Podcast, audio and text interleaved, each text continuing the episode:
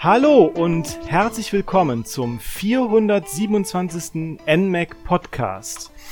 Die Tage werden länger, der Frühling ist da, aber trotzdem ziehen dunkle Wolken auf. Dracula und die Gestalten der Nacht erheben sich wieder aus ihren Gräbern und die drei äh, und die drei ähm, erfahrenen Vampirjäger der NMAC-Redaktion stellen sich, stellen sich ihnen heute entgegen.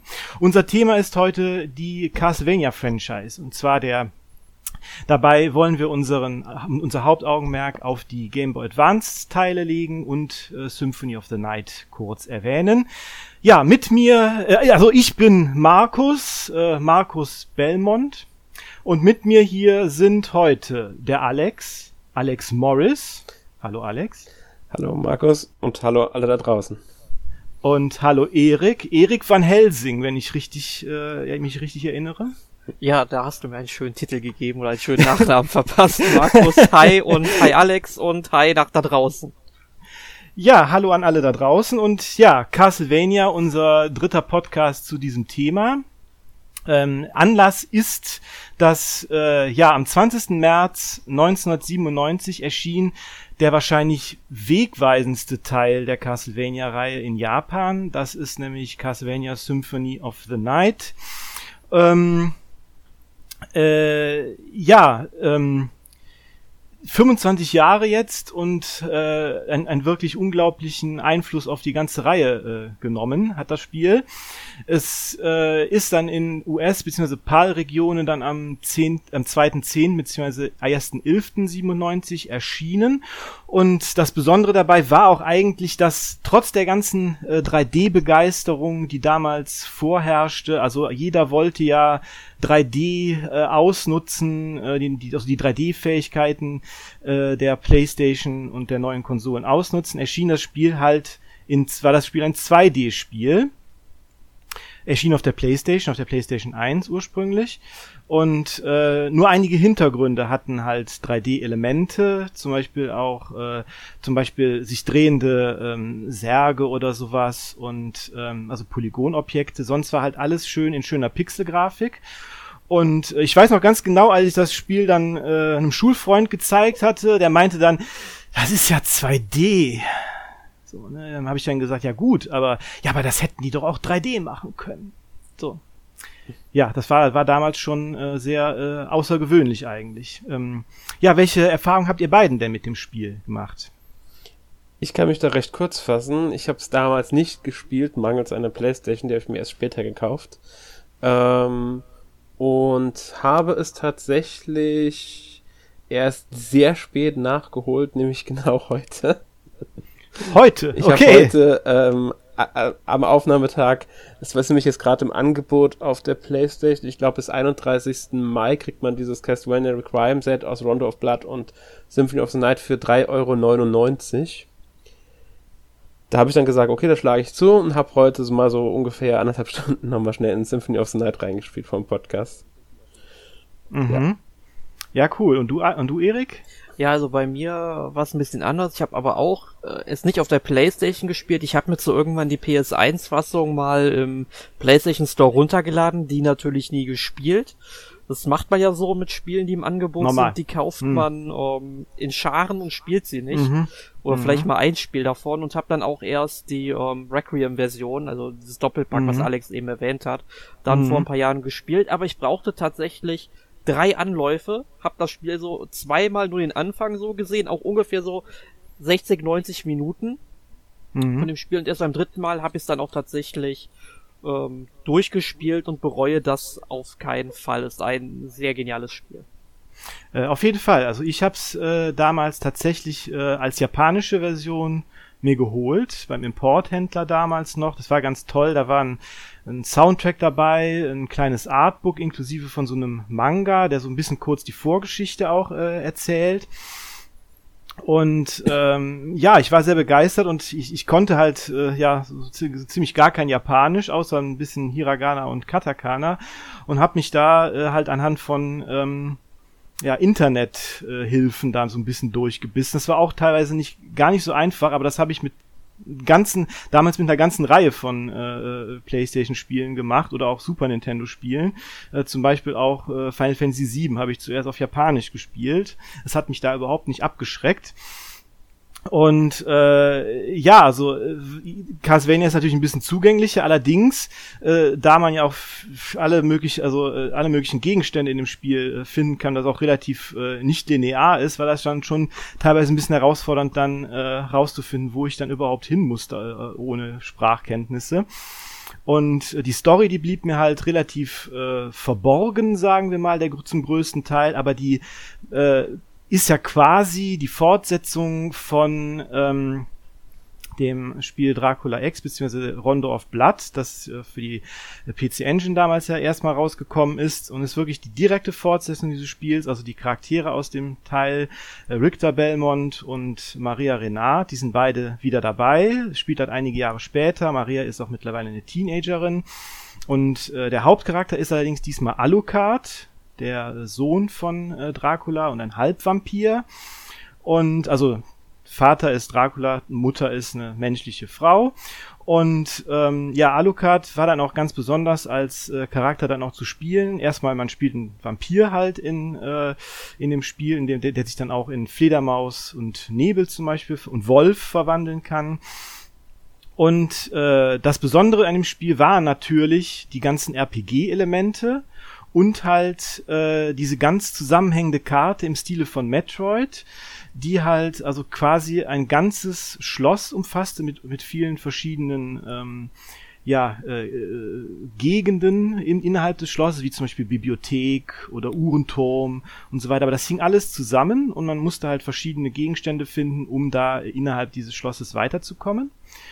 Und ähm, ja, das Spiel selber ist auf Nintendo-Konsolen bis jetzt nie erschienen. Also deshalb werden wir äh, uns dem Spiel jetzt auch nicht so lange widmen. Aber wenn das Spiel mal endlich auf der Switch erscheinen sollte, werden wir dem dann auch noch mal äh, noch mal ganz etwas genauer dann auch noch äh, unter die Lupe nehmen, beziehungsweise einen eigenen Podcast vielleicht sogar.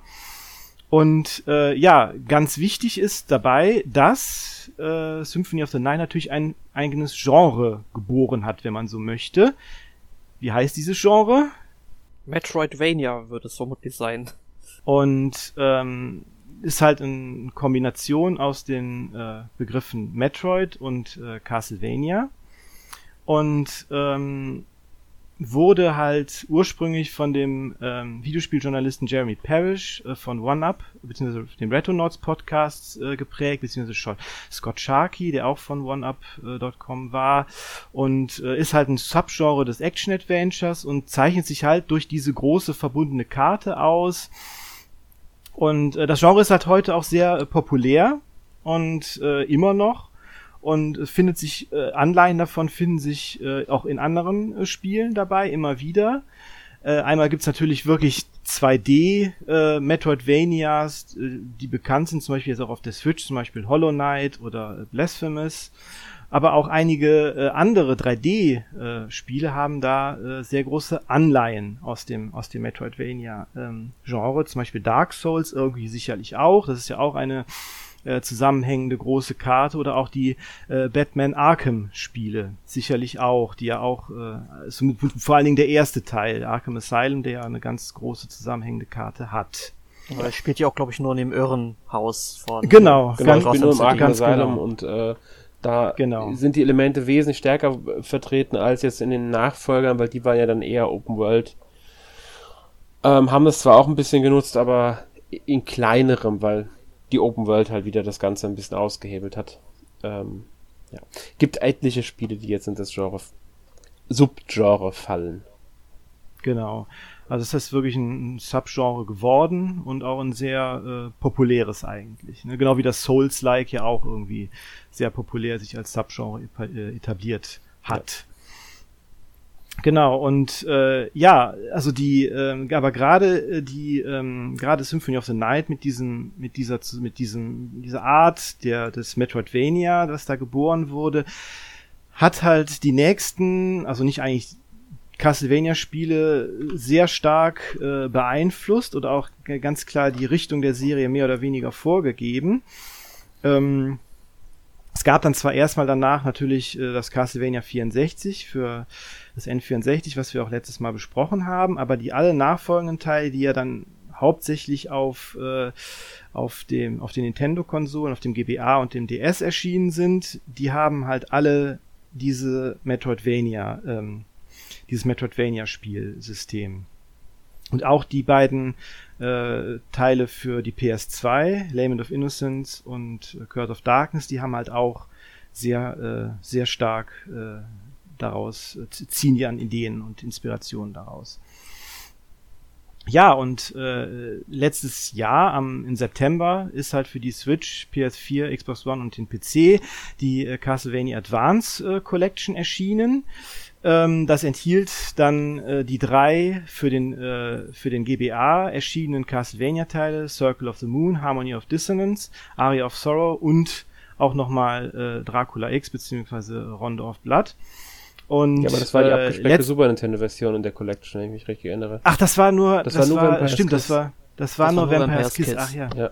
Ach, richtig, stimmt. Das war das äh, andere war bei, bei dem Requiem dabei, ne? Das genau, war, das, Rondo of Blood ah, war beim. Requiem dabei. Ja, das sind jetzt mittlerweile so viele, äh, ähm, so viele äh, äh, Editionen, da komme ich ein bisschen durcheinander. Okay, aber okay, also ähm, alles klar. Also wir haben ja Vampire's Kiss ja auch schon im vergangenen Castlevania Podcast besprochen, deshalb werden wir heute diese anderen drei Teile für den Game Boy Advance ähm, besprechen. Ja, und das äh, erste der drei, das ist äh, Castlevania Circle of the Moon. Das ist im März 2001 in Japan erschienen und dann im Westen am 11. bzw. 22. Juni 2001 wurde von Konami Entertainment Kobe entwickelt. Das äh, ein Spiel, eine, eine, äh, ja, ein Studio von Konami, das 2002 dann noch aufgelöst wurde. Und es war auch ein Launch-Titel für den GBA und eigentlich auch somit das Highlight äh, des, des Launches. Ich glaube, was war denn, was gab's denn da sonst noch an Launch-Titeln? Da war doch dieses Konami Crazy Racers noch, dann Genau, auf jeden Ähm, Fall war ähm, Super Mario Advance Richtig, äh, mit genau. Super Mario Bros. 2 bzw. Super Mario Bros. USA ähm, war da mit dabei gewesen und ich weiß noch ganz genau, dass mein damals bester Kumpel, der hatte sich nämlich dann auch relativ nah zum Launch des Game Boy Advance sich die Konsole geholt und als Starttitel Castlevania und eben äh, Super Mario ähm, Advance geholt und äh, während ich irgendwie Bock hatte, Super Mario Advance zu spielen, war der total ein Castlevania-Fanat. Das war Mhm. vermutlich meine erste richtige Berührung mit Castlevania. Ich habe es, glaube ich, mal kurz gespielt oder gesehen, aber mir damals noch nichts draus gemacht, was so rückblickend gesagt ein großer Fehler war. ja, aber ist ja gut, wenn du, wenn du die äh, Serie dann auch äh, später entdecken konntest. Ne? Mhm. Äh, ja, also das Spiel hieß eigentlich äh, in, in den PAL-Regionen nur Castlevania, also ohne Untertitel. Und war, wie gesagt, nach den N64 3D-Ausflügen, die ja bei Fans durchaus umstritten sind, das erste 2D Castlevania und auch das erste nach Symphony of the Night mit dem ähm, Metroidvania-Aspekt. Alex, hast du es damals gespielt oder? Ähm? Ich habe von den Advanced-Teilen keinen gespielt, bis jetzt die Collection erschienen ist. Ah, okay, alles Das klar. Ist, ich habe die alle damals verpasst. Ähm, ja, GBA war für mich so ein System, das ich sehr wenig genutzt habe. Ich habe da sehr wenige Spiele Mhm. drauf gespielt. Ah, okay. Ja, also ich hab's, ich hab mir den äh, GBA tatsächlich, glaube ich, hauptsächlich tatsächlich wegen Castlevania auch gekauft. Und ähm, das große Problem bei dem Spiel war damals halt, ähm, dass der ursprüngliche GBA hatte ja keine Licht, kein Licht, also keinerlei, äh, also keinerlei ähm, äh, Beleuchtung. Und äh, die Grafik des Spiels äh, ist natürlich etwas düsterer, bedingt halt auch durch die Thematik, durch die Vampir-Thematik. Aber das war natürlich jetzt nicht so nicht so sonderlich gut für die Augen und man musste halt eigentlich immer irgendwo äh, Licht finden, um das Spiel überhaupt irgendwie spielen zu können. Das war schon ein bisschen ärgerlich, muss man muss man dazu sagen. Also das war dann erst äh, mit dem, ich glaube mit dem GBA SP konnte ich dann überhaupt irgendwelche Details teilweise überhaupt in den Hintergründen erkennen, dass das irgendwie äh, nicht nur irgendwie ein, ein dunkler Matsch teilweise war. also ähm, Äh, ja, also das war schon schon ein bisschen so ein, ein bisschen Problem, diese äh, die die Grafik.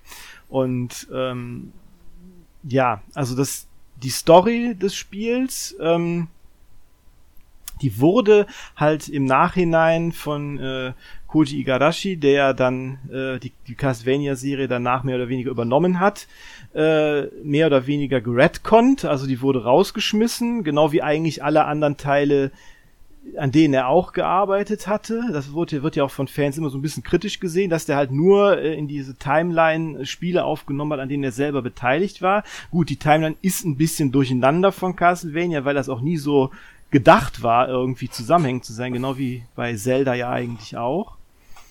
Und ähm, ja, aber äh, manchmal vielleicht ein bisschen unglücklich von ihm. Äh, also die, die Story spielt im Jahre 1830 und äh, man spielt halt den Charakter Nathan Graves, also keinen Belmont. Ähm, der wurde von dem Vampirjäger Morris Baldwin aufgezogen und mit dem Vampire Killer, also mit der Peitsche äh, der Belmonts unterrichtet und zum Nachfolger bestimmt. Allerdings bin ich gar nicht sicher, ob das überhaupt äh, erwähnt wird, warum die jetzt diese Peitsche haben und nicht die Belmonts. Ist, habe oder war das, äh, habe ich da was verpasst oder erinnere ich mich da nicht mehr so gut dran? Bin ich mir jetzt nicht so sicher. Ich muss sagen, auch jetzt in der Collection habe ich das Spiel am wenigsten gespielt. Mhm. Ähm, weil ich einfach nicht mit warm geworden bin mit dem ganzen Spiel. Warum auch immer. Ich kann es nicht, ich kann es nicht mehr genau begründen. Mhm. Ich, also soweit ich jetzt sagen kann, von dem, was ich vom Spiel gesehen habe, wird es nicht begründet, warum jetzt die nee. Peitsche über denen ist. Aber ich nee. müsste jetzt gerade überlegen. Ähm, war nicht irgendwie sogar was mit Verwandtschaftsverhältnissen zwischen der Graves-Familie und der Belmont-Familie oder so? Das kann gut sein. Oder, der, ja, oder, oder zwischen Baldwins und den Graves. Ich bin mir nicht mehr ganz sicher, aber äh, Baldwins und den, den, den ähm, Belmonts war. Ich glaube nämlich, mhm. dass da irgendetwas war in der äh, Storyline, dass irgendjemand, entweder ähm, ist es Morris Baldwin oder ist es Nathan Graves, na Nachfahre trotzdem von Belmonts ist. Mhm. Ja, es kann gut sein.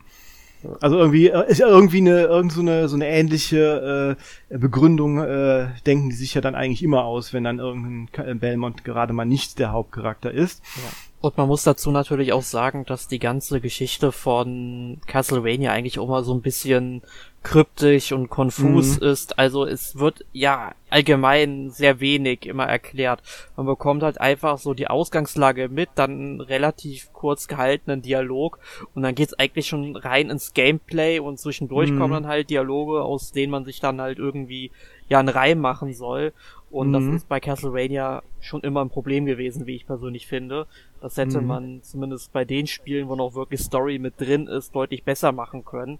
So um, rückblickend gesehen oder betrachtet. Mhm. Ja, ähm, aber trotzdem, ich denke mal, das ist so ein Detail, das kann man irgendwie dann schon verschmerzen, weil bei den Spielen ja auch schon das Gameplay stark im Vordergrund steht. Klar, ja. auch, auch gerade ich auch, auch gerade bei den bei den Teilen vorher, die ja wirklich dann nur Jump'n'Runs oder Action bzw. Actionspiele äh, mhm. waren und gar keine RPG-Elemente hatten.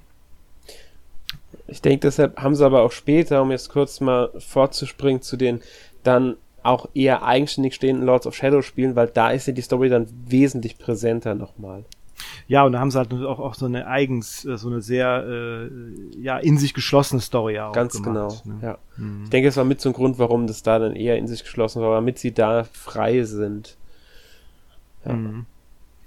Ja, genau. Also wie gesagt, der Nathan Graves wird, wird halt von dem äh, Morris Baldwin in dieser, mit dieser Peitsche unterrichtet und äh, allerdings ganz zum Missfallen von Hugh Baldwin, dem Sohn von Morris, das ist dieser typische verschmähte Schüler, der sich dann natürlich dann später der dunklen Seite zuwendet. Oh, Überraschung. Und äh, ja, Dracula wird wiederbelebt, diesmal von Camilla, die ist ja auch in der Castlevania-Reihe bekannt und äh, basiert ja auch auf einem literarischen Charakter, wie ja auch so viele äh, äh, Charaktere in äh, Castlevania ja auch. Hier ist es eine Vampirin, die von äh, dem Autor Sheridan Le Fanu äh, äh, ähm, ähm erdacht wurde im 19. Jahrhundert. Ist auch ein Vampirroman. Äh, es handelt bei, bei eine lesbische Vampirin und äh, genau, das ist halt, die ist halt äh, auch eine, ne, immer in der, öfters in Castlevania auch als Endgegner präsent. Und die belebt halt den äh, Dracula wieder, äh, allerdings nicht in Draculas Schloss und es wird, glaube ich, am Anfang einfach von A Castle in Europe gesprochen. Und äh, bei diesem Ritual wird sie halt unterbrochen von den Vampirjägern und äh, äh, Dracula steht aber trotzdem auf und äh, Nathan und Hugh fallen dann durch Draculas Zauber, der den Boden zerstört, dann in die Katakomben des äh, Schlosses und müssen sich dann äh, ja ähm, wieder äh, durch das Schloss äh, schlagen. Allerdings der Hugh ist ja dann eifersüchtig und will alleine los und deshalb ist dann äh, der Nathan dann auf sich alleine gestellt, erstmal aus den Katakomben zu entkommen, die dann auch den ersten großen Level des äh, Spiels ähm, darstellen. Und äh, ja, da geht's dann los und äh, das Spiel hat halt die gleichen RPG-Elemente wie Symphony of the Night mit Level, mit Erfahrungspunkten und, Erfahr äh, und äh, Erfahrungspunkten und Erfahrungsleveln.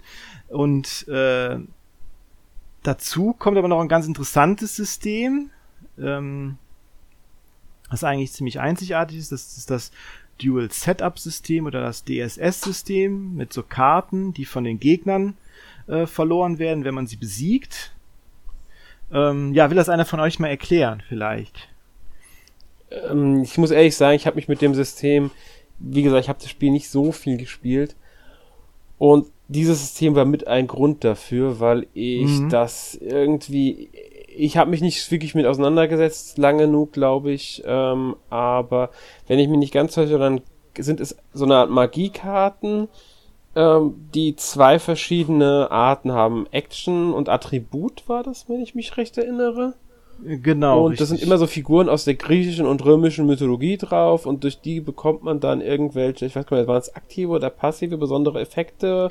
Ich, also ich glaube alles Mögliche. Ne? Also es gibt ja, ja also man, man kann immer eine, also es gibt ja zehn Magiekarten, äh, zehn Act äh, Attributkarten und zehn Actionkarten und die kann man halt ähm, dann miteinander kombinieren. Also es gibt dann 100 Kombinationen insgesamt. Ähm, ja, die sind dann teilweise ganz, ganz interessant. Manche Kombinationen geben dabei neue Waffen, wie zum Beispiel ein Hammer oder ein Schwert, oder wirken sich dann halt passiv auf die Attribute von dem Nathan aus, oder manche geben auch Familias, die einen dann unterstützen, oder auch Beschwörungszauber. Ich glaube, damit kann man dann diese, ähm, diese mythologischen Wesen, die auf den Karten abgebildet sind, dann auch beschwören. Und ähm, ja, es gibt halt diese 100 Kombinationen, aber davon sind halt einige ganz besonders hilfreich, weshalb man aber einen Großteil davon gar nicht oder, oder nur sehr selten benutzen wird. Mhm. Ja, und dann und, war ja noch das Problem, ähm, dass die viel zu selten droppen, dass man also mhm. teilweise grinden muss, um überhaupt Karten zu bekommen und man nicht einfach nicht weiß, welche Gegner gibt die jetzt welche Karte. Genau, und deswegen würde ich dann ähm, bei dem Spiel auch tatsächlich sagen, wenn man es spielen will und das auch komplettieren möchte, ohne jetzt groß dann in Lösungen dann nachzuschlagen, äh, tatsächlich die Version hier aus der Advanced Collection zu spielen, weil da haben sie eine Komfortfunktion eingebaut. Sprich immer dann, wenn man auf einen Gegner trifft, der so eine Karte dann eben droppt, dann taucht rechts am Bildschirm eben so ein äh, ein Kästchen auf, mit so wo sich so eine Karte, glaube ich, dreht mit einem Fragezeichen drauf, wenn man die, äh, wenn der Gegner die Karte jetzt nicht gedroppt hat. Und wenn man die dann schon gesammelt hat, dann sieht man eben die Karte da. Dann weiß man halt, okay, der Gegner hinterlässt so eine Karte und dann kann ich ihn einfach so und so oft einfach immer wieder besiegen, bis er sie droppt oder ich spul halt zurück. Das geht ja in der Advanced Collection und äh, einfach bis zu dem Moment kurz bevor man den Gegner halt äh, tötet und dann passt man ihm dann wieder den Todesstoß und vielleicht hinterlässt er dann die Karte. Damit geht's dann, denke ich mal, doch sehr viel schneller. Ja, mhm. ganz genau. Und deswegen ist es, es, ist, es ist ein bisschen hilfreicher.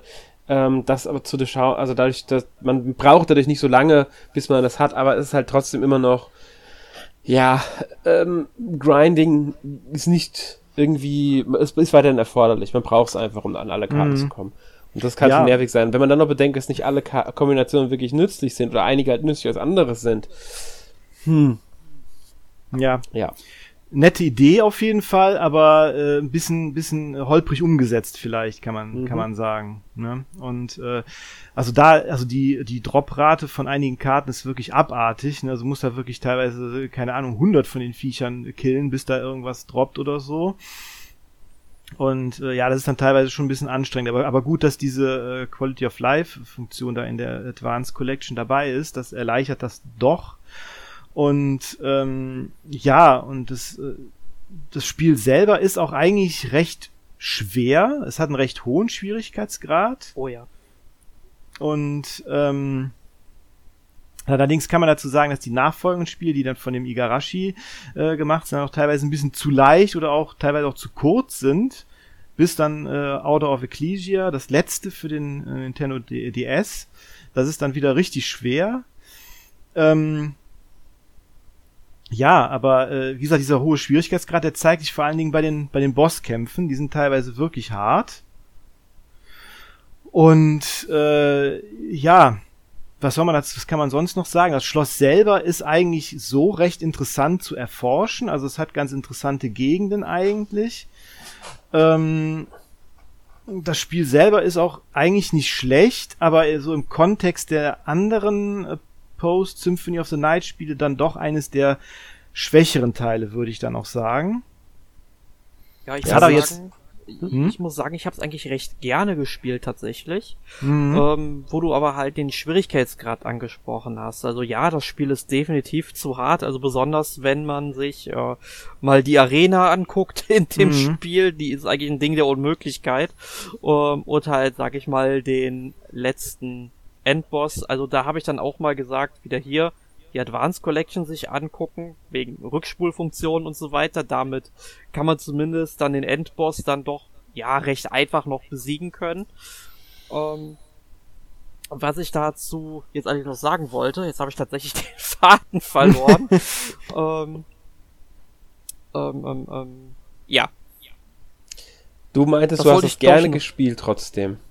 Ja. Ja, ich, ich habe es trotzdem äh, sehr gerne gespielt, bis auf diese beiden Elemente. Vermutlich kam da nichts anderes mehr dazu.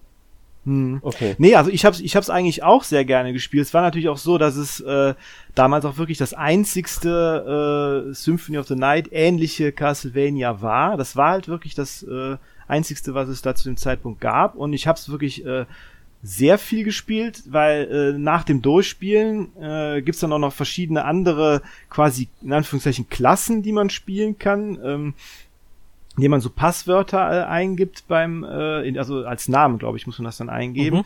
Das ist dann zum Beispiel Magician, Fighter oder Thief und da ändern sich dann so ein bisschen die Attribute äh, am Anfang. Ne? Also bei Magician ist dann, glaube ich, der Hauptmerk auf die Karten dann auf die Effekte von den Karten. Also man kann die öfters benutzen. Es schlägt aber wesentlich äh, schlechter zu. Bei dem Fighter ist es dann umgekehrt. Ich, ich weiß gar nicht, kann der überhaupt Magie benutzen oder, oder ist das dann, dass man fast dann, also man ist auf jeden Fall wesentlich stärker, ne? Ähm, der Fighter kann die Karten, glaube ich, gar nicht benutzen, hat dafür aber höhere Stärke und ähm, was war es nochmal? Ich hatte es gelesen gehabt in der Vorbereitung. Ähm, mhm. Der hat auf jeden Fall zwei, zwei seine Attribute. Ich glaube, Ausdauer war auch noch höher. Ja. Ähm, dann gibt es noch den Shooter-Modus. Da gibt es, glaube ich, mehr Herzen. Richtig. Allerdings sind Stärke, Verteidigung und ähm, Hitpoints, also HP, niedriger. Und dann gibt es noch den Oh, man kann, man kann Messer werfen. Zwei Messer irgendwie in mhm. einer irgendwie so werfen. Und es gibt noch den mhm. Thief, also den Dieb. Und der hat weniger Stärke und Verteidigung, ist aber dafür, hat dafür einen höheren Glückswert. Also bei ihm ist die Droprate damit auch erhöht. Und im Grunde ist der Dieb dafür geeignet, um möglichst auch seltene äh, äh Sachen wie jetzt die DSS-Karten besser zu bekommen, als Beispiel. Mhm. Ja, es gibt da auch ganz, ganz abgefahrene Geheimnisse dann noch im Spiel. Man kann ja auch in so einen Bären verwandeln. Mhm. Das ist aus so einem japanischen, äh, ich glaube, japanisch exklusiven Konami-Spiel. Das ist so ein Bär und so. Und da, äh, ich glaube, man kann dich auch in diese Wehr, war das nicht auch irgendwas mit den Wehrbären und, und so ein und, und Wehrwolf irgendwas? Ich weiß gar nicht mehr. Also es waren, es waren schon ganz abgefahrene Kombinationen dabei, aber wie gesagt, da haben nicht viele von irgendwie was, äh, was gebracht. Ja, und ja. Äh, ja, aber insgesamt auf jeden Fall ein schönes, also kein schlechtes Spiel, definitiv. Ähm, ist auch, macht auch Spaß, aber ähm, ja. Ja. Aber mir fiel jetzt übrigens, oder mir fällt jetzt übrigens wieder ein, was Mhm. ich eben sagen wollte. Ja, erzähl. Wie gesagt, der Schwierigkeitsgrad ist ja sehr hoch und dem entgegenwirkt man ja in einem Rollenspiel klassischerweise, indem man ein bisschen levelt, weil wenn man Mhm. das auch aus Final Fantasy, Dragon Quest, wie auch immer, halt herkennt, wenn man halt ein paar Level drüber ist als vorher, ist man ja schon stärker und äh, man kann dann deutlich mehr ausrichten gegen einen bestimmten Gegner. Und das ist so ein Problem, was in ähm, Castlevania hier nicht unbedingt mehr funktioniert ab einem bestimmten Zeitpunkt, weil die Gegner einfach viel zu wenig Erfahrungspunkte geben, weil je stärker man wird, also je Mhm. höher das Level ist, desto weniger EP geben die Gegner halt. Also die haben das Mhm. quasi so dann ausgeglichen, dass man dann eben nicht unbedingt mehr Erfahrungspunkte so exzessiv braucht, so, aber das ist so das Problem, was dann hier halt nicht mehr funktioniert und deswegen macht es mir halt in dem Moment auch keinen Spaß mehr, äh, irgendwie zu leveln, weil es halt ewig lang dauerte Mhm. Und ähm, dann habe ich halt irgendwann auch gesagt, die Arena muss ich nicht abschließen unbedingt, auch wenn ich sie gerne abgeschlossen hätte. Ich habe es dann einfach nur zu Ende gebracht und das war mir Mhm. dann doch etwas, ja, zu zeitintensiv, um es dann wirklich zu komplettieren, aber an sich habe ich es schon, wie gesagt, gerne gespielt. Mhm. Da sprichst du was an, womit ich auch direkt zum Harmony of Dissonance komme, weil das ja das nächste Spiel sowieso wäre. In Harmony of Dissonance ist es nämlich recht ähnlich mit dem Rollenspielsystem, also mit dem, dass dann irgendwann die Gegner immer weniger Erfahrungspunkte geben. Und es ist sogar so, ich weiß nicht mehr ab welchem Level, aber ich bin mir jetzt nicht 100%, vielleicht die letzten fünf Level oder so, ich weiß es gerade nicht mehr, das letzte Level kriegt man wirklich, es gibt nur noch einen einzigen Gegner an einer bestimmten Stelle, der überhaupt noch Erfahrungspunkte dann gibt. Wenn man einen bestimmten Level erreicht hat, kann man bei gar keinem anderen Gegner mehr Erfahrungspunkte überhaupt sammeln. Die geben einfach null. Und nur wenn man diesen Gegner bekämpft, kann man noch äh, weiter aufleveln und aufs Höchstlevel kommen. Und Mhm. der ist nicht da, ich muss ehrlich sagen, ich fand den dann nicht sonderlich schwer, nachdem ich das dann wusste. Und ähm, weil ich wusste, es gibt einen bestimmten Höchstlevel, ich wusste, habe irgendwann gemerkt, Moment, ich steige nicht mehr im Level auf, hab nachgeguckt, ja, okay, ist so, bin zudem, man kann ihn besiegen. Es ist jetzt nicht irgendwie, ähm, man muss ja sagen, das Spiel war ja dann leichter als äh, ähm, Circle of the Moon. Mhm. Aber auch hier haben wir diesen Effekt. Ich glaube, das ist bei äh, Area of Sorrow, den dritten Teil, den wir auch noch besprochen haben, auch ähnlich, wenn ich mich jetzt nicht komplett täusche. Mhm. Also das ist so ein, so ein Ding, das sich durch diese GBA-Spiele komplett durchzieht. Mhm. Was auch andere Spiele schon gemacht haben. Es ist nicht so, dass es eine reine Castlevania-Sache Mhm. jetzt wäre. Ich kenne auch andere, auch wenn mir jetzt keine Namen einfallen, keine Beispiele. Es gibt auch andere Rollenspiele, bei denen man einfach für Gegner irgendwann immer weniger Erfahrungspunkte kriegt. Das machen gar nicht so wenige. Mhm, das stimmt. Das stimmt. Ja, genau. Ja, also das, äh, genau, so wie du es ja schon angesprochen hast, das nächste äh, Spiel in der Reihe, das ist Harmony of Dissonance. Das zweite Castlevania für den GBA hieß auf Japanisch eigentlich Concerto of the Midnight Sun und äh, ist im Juni 2002 in Japan erschienen und dann im September bzw. Oktober 2002 in den USA bzw. in den PAL-Regionen. Und äh, das ist halt das Spiel, was äh, das ursprüngliche Team von Symphony of the Night äh, wieder so erstmals wieder richtig vereint. Also der äh, ähm, Koji Igarashi als äh, Produzent und äh, Writer, ne, also äh, der Director, äh, Regisseur sozusagen.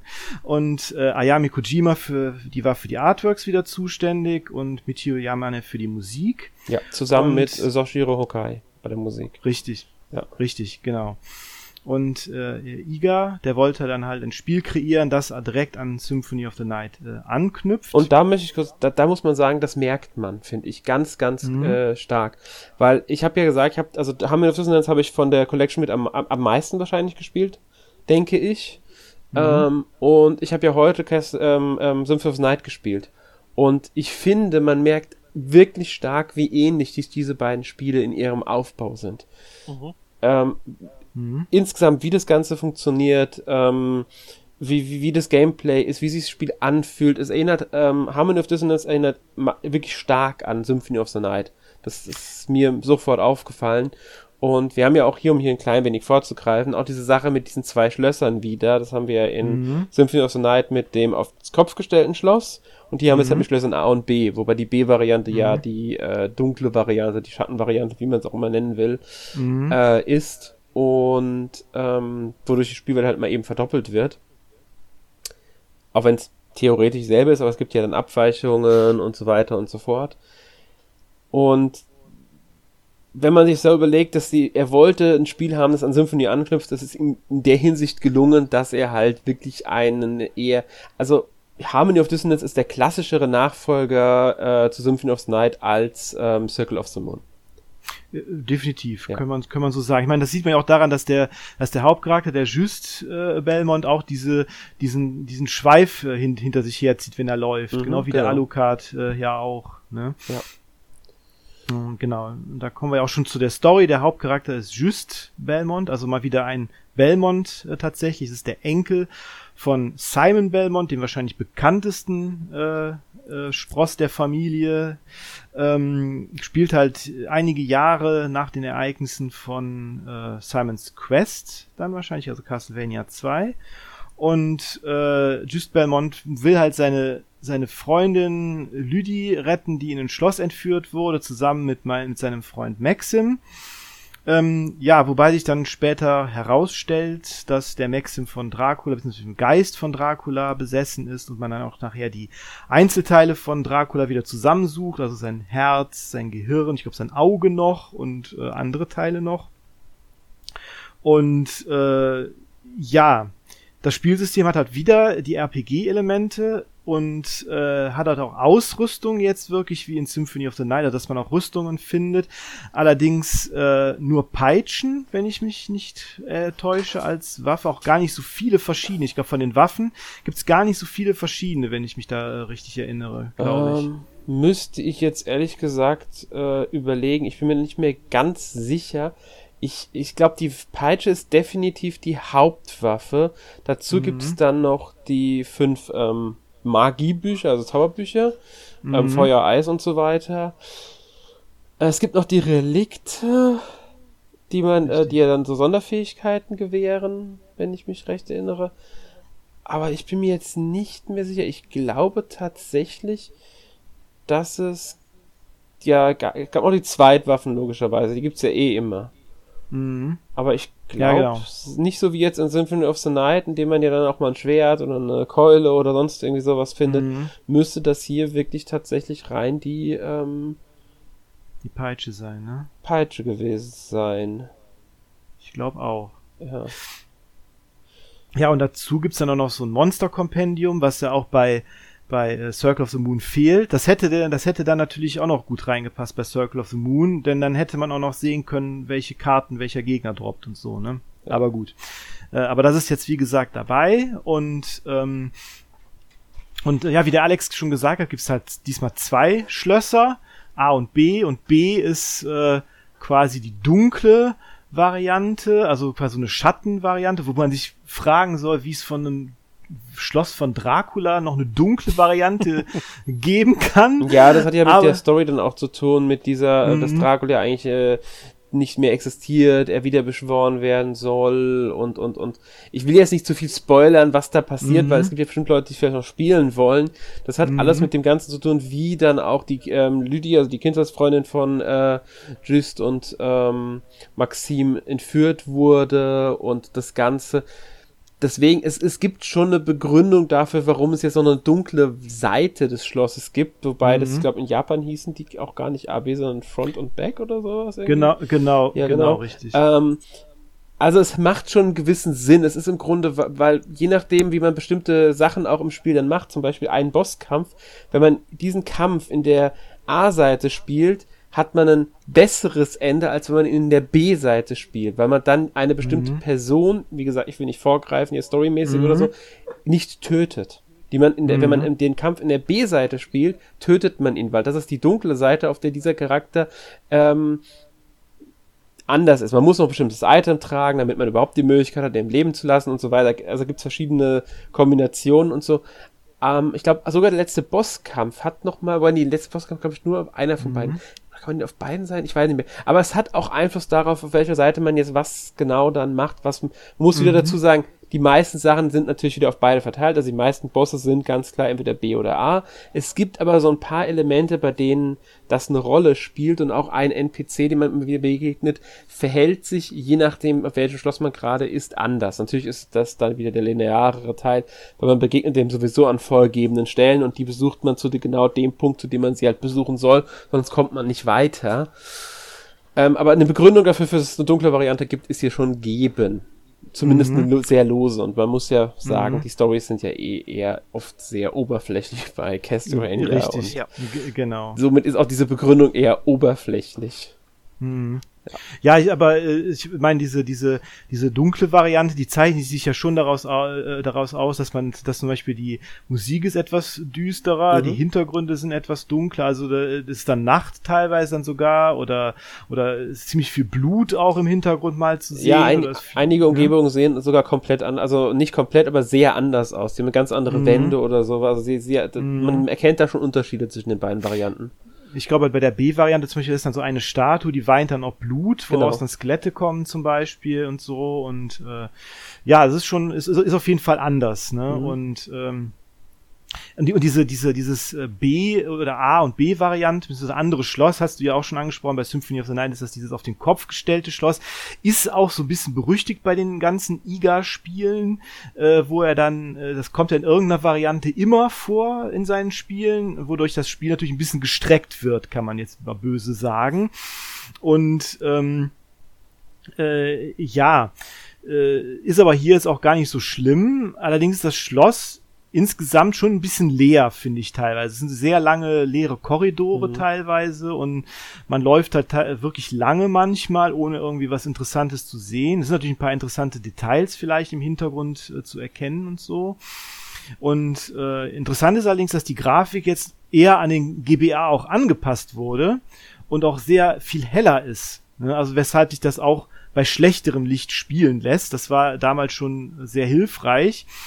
Und äh, teilweise sind die Farben allerdings auch ein bisschen übertrieben grell. Das fällt dann, glaube ich, besonders auf, wenn man es dann auf einem größeren Bildschirm spielt, wie jetzt zum Beispiel in dieser Collection. Also Justs äh, Jacke ist ja sehr grell rot zum Beispiel. Äh, das ist dann bei dem GBA natürlich schon ganz gut, damit man es besser sehen kann. Aber schon so ein bisschen zu grell an einigen Stellen vielleicht. Und, ja, also in der Collection ähm, hat mich jetzt nicht gestört. Da fand ich es jetzt nicht äh, mhm. schlimm oder so. Da war das, mhm. ja, war halt der Stil vom Spiel. Mhm. Ja. Allerdings, klar, die Grafik ist auf jeden Fall detaillierter und nicht mehr so, man kann ja sagen, dass die bei, dass bei Circle of the Moon die, die ganzen Gegenden der Burg dann durchaus sehr ähnlich aussahen, dadurch, dass das alles so dunkel war mhm. und äh, äh, alles irgendwie äh, ver verschwimmt dann innen mehr so ineinander, aber hier kann man ja durchaus schon eher äh, dann auch was erkennen dann auch und äh, auch Unterschiede erkennen in den einzelnen Gegenden. Und ähm, ja, die Grafik ist insgesamt besser, aber leider leidet dadurch sehr die Musik. Ne? Ähm, der GBA, der hatte nämlich keinen eigenen Soundchip und die Musik, die wird halt von der CPU direkt gespielt, die aber mit der Grafik schon viel zu tun hatte und deshalb ist die sehr recht düdelig insgesamt. Ne? Also die ist schon ein bisschen eher schlechter, leider. Ja. Und ähm, ja, wobei ja. ich halt sagen will, mir fiel das jetzt beim Spielen, also ich habe es ja wie gesagt nur in der Advanced Collection auf dem PC gespielt, da fiel es mir jetzt ähm, nicht unbedingt auf. Also es wird ja immer gern gesagt, dass die Musik richtig schlecht sein soll, also so schlecht finde ich die gar nicht. Sie ist aber natürlich qualitativ nicht auf ähm, einem Level ähm, wie dann eben bei Circle of the Moon. Aber mhm. ähm, aber ich, ich fand es jetzt nicht so vernichtend, dass es mir keinen Spaß machen würde, durch das nee. Schloss zu laufen. Nee, ja. das auf gar keinen Fall. Weil das, Muss ich auch sagen, also ich fand es jetzt auch nicht bei Castlevania auch immer super wichtig eigentlich fürs mm, Gameplay, genau. weil sie einem richtig halt immer in diese Spielgeschwindigkeit reinwirft, weil es immer sehr flotte Stücke sind meistens. Mm. Und ähm, also ich hatte nie das Gefühl, dass mich die Musik jetzt davon abhalten würde. Nee, ja. das auf gar keinen Fall. Nur sie ist halt enttäuschend, auch gerade wenn, weil es auch Michiru Yamane ist, die ja für ihre super Soundtracks auch in der mhm. Castlevania-Reihe bekannt ist, ne? Und äh, da war das dann schon so ein bisschen enttäuschend, halt, aber gut, das war halt auch mit der, mit, mit der, äh, durch den GBA halt, dem GBA halt auch geschuldeten technischen ja. Möglichkeiten Möglichkeiten. Genau, und, und da kann denk, man halt auch nichts dran machen. Ich denke auch für die Collection jetzt wurde das dann auch nochmal ein bisschen minimalst angepasst, weil sie mhm. haben ja überarbeitet. Das ist ja nicht komplett äh, original, allein die Portierung und dadurch ist sie ja ganz andere Möglichkeiten, diese Musik auch abzuspielen. Und Mhm. die war ja nicht so komponiert, dass sie äh, düdelig ist oder so ist. Das lag ja mit Nee, nee. daran, dass halt die Berechnung so war. Und deswegen Mhm. könnte ich mir vorstellen, dass das, was auf dem GBA damals nicht so gut klang, jetzt auf, auf einer PlayStation 5 oder auf einem PC nochmal wesentlich äh, nochmal anders klingt. Jetzt nicht unbedingt überragender Mhm. dadurch, aber trotzdem besser als damals, weil einfach die Möglichkeiten des Systems jetzt nochmal ganz anders gegeben sind. Mhm. Ja.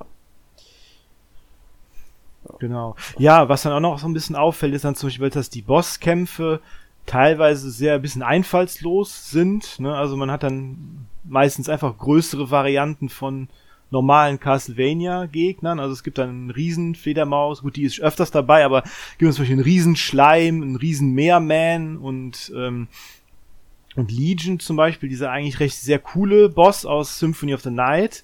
Äh, das ist so eine, wer, wer nicht kennt, das ist so eine große Kugel, die, die, nur so aus äh, nackten Körpern, die so zusammengepresst sind, besteht.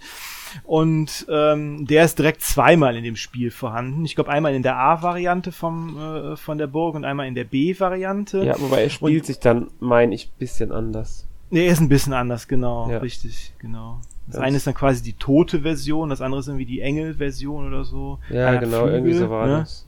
Die eine hat Flügel, äh, so Engelsflügel und, der, die, an, und die andere, der B, besteht irgendwie eher so aus Leichen, glaube also aus, aus Skeletten oder so. Mhm. Ja. Ja. Außerdem ist bei der, ähm, also es gibt die, es gibt die Heilige und die Leichenvariante. Und bei der Mhm. Heiligen ist ja noch ähm, dieses Auge mit den Tentakeln dann dran, der Kern. Der fehlt, glaube Genau. ich, bei der Leichenversion dann nochmal. Genau, ich glaube in der Leichenversion geht der, der geht nur auf und da ist das so Genau. eine größere Leiche oder so in der Mitte drin, die man dann, Ja. Wo man dann drauf Und hier hast du dann noch diese, diese ähm, Kernversion, die ist das Auge mit den Tentakeln, mit den dreien. Genau, diese klassische Version. Genau. halt, ne? die man auch aus anderen Spielen dann kennt. Wobei in anderen Spielen sieht es halt dann wieder ein bisschen anders aus vielleicht. Circle of Mhm. the Moon war es ja dann eher mit mehreren Tentakeln dran. Und da gab es auch nicht das Auge, da war das halt so ein, so ein, so ein wie, wie, fast wie ein gehirnartiges Wesen. Und ähm, in Area of Sorrow müsste es sehr ähnlich der Version aus, also der Saint-Version aus Harmony of Dissonance sein, wobei ich meine, in Area of Sorrow gab es von Legion sogar noch eine dritte ähm, Stufe, die dann, ich glaube, menschliche Form hatte. Ich bin mir nicht mehr ganz Nee, das ist in dem, das ist in dem, äh, das ist tatsächlich in dem äh, Curse of Darkness für die PS2. Ah, dann war das in dem Da- Teil. Also in irgendeinem Teil war es genau. auf alle Fälle. Ich weil, weil nicht mehr wusste, ich- dann war es in Curse of Darkness und nicht in Area of Sorrow. Ich hätte das Area of Mhm. Sorrow im Kopf, aber gut, kann auch da gewesen sein. Hm, Ich meine, das wäre, weil da, äh, da gibt's den als versteckten Über-Bonus-Endgegner und äh, da ist dann tatsächlich Okay. Ja, wie gesagt, 100% hatte ich es nicht im Kopf, aber so ungefähr war es auf alle Fälle. Wie gesagt, man Wow. hat den Boss öfters mal bekämpft und deswegen Mhm. ähm, in mehreren Teilen.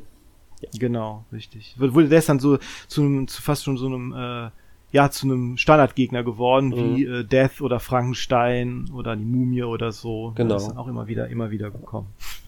Auch weil er so, auch so, äh, ja, so einprägsam eigentlich ist, ne? Ja. Also äh, auch einfallsreich, einprägsam und deshalb ist er immer wieder gekommen. Ich muss aber sagen, zu den Bosskämpfen allgemein, ich fand die jetzt nicht so, also nicht einfach so an sich. Klar, es sind Riesenversionen, das haben aber viele Spiele. Dafür sind auch genug andere Bosse im Spiel, die ich jetzt ähm, abwechslungsreich sehe, also was, was abwechslungsreiches sehe, die, die, ähm, ja, schöne Kämpfe bieten und äh, auch eigenständig genug sind dafür, dass da jetzt nicht, ja, auch ein paar drin sind, halt, die auf Standardgegnern basieren. Finde ich, wie gesagt, mich nicht gestört. Mhm. Finde ich jetzt nicht schlimm. Erik, was sagst du?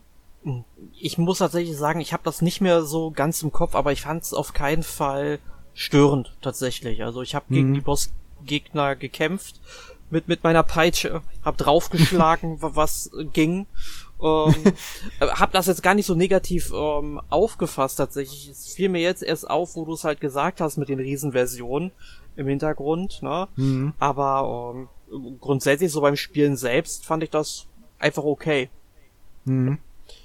Ähm, Vielleicht war das auch damals einfach nur so eine Auffassung äh, von mir damals, da habe ich vielleicht ein bisschen mehr irgendwie erwartet. Vor allen Dingen, weil bei Castlevania ich eigentlich immer ziemlich coole Bosse halt auch irgendwie erwarte. So, Mhm. also ein, abwechslungsreich und so. Ja. Was das Spiel auch noch hat, was wir nicht vergessen dürfen, sind drei verschiedene Enden. Ja. Und zwar ein böses Ende, also schlechtes mhm. Ende, ein schlimm, also das schlimmste Ende Worst im Englischen und dann noch das beste Ende, das Best Ending. Das auf, mhm. auf übrigens auch das Kanon-Ende ist. Also das Best Ending gilt als mhm. das Kanon-Ende.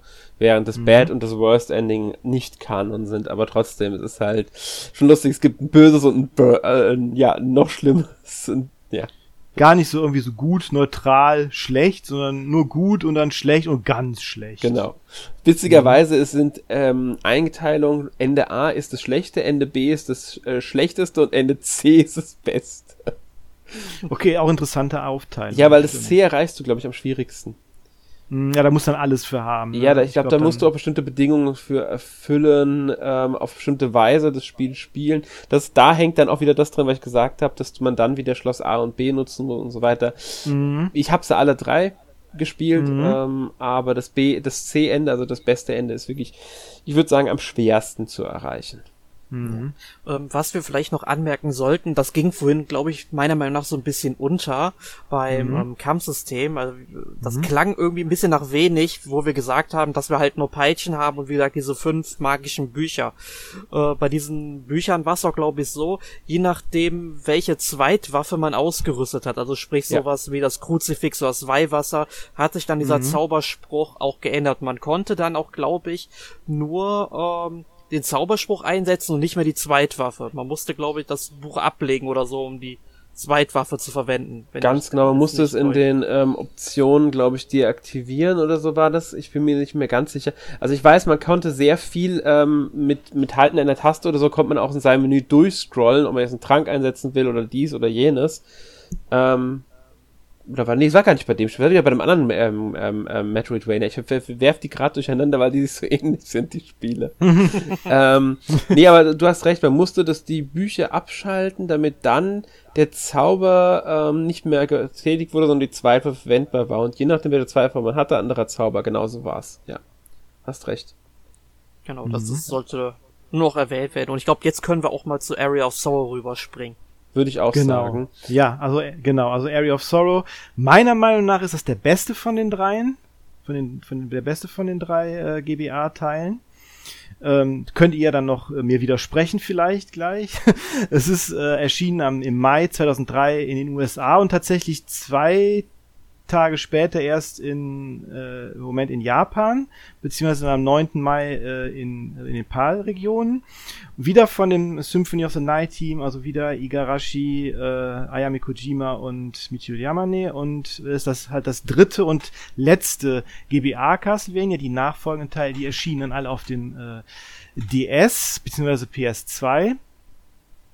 Und ähm, ja, es, das Spiel spielt im Jahr 2035, das einzige Castlevania, was in der Zukunft spielt und tatsächlich auch das letzte der Timeline äh, darstellt. Ähm, Dracula wurde dann nämlich im Jahr 1999 von Justin Belmont endgültig besiegt und zerstört. Und ähm, in einem, wie, wie hieß es, äh, in einem Krieg, äh, in einem besonders, äh, äh, wie hieß es, Demon Castle War oder so ähnlich. Und ähm, ja, äh, der Hauptcharakter ist Soma Cruz, äh, der als Austauschschüler gerade in Japan ist und als er dann mit äh, seiner Freundin Mina Hakuba äh, einen Schrein besuchen möchte, erscheint, äh, kommt es zu einer Sonnenfinsternis und das Schloss von Dracula erscheint und er wird mit Mina dahin teleportiert.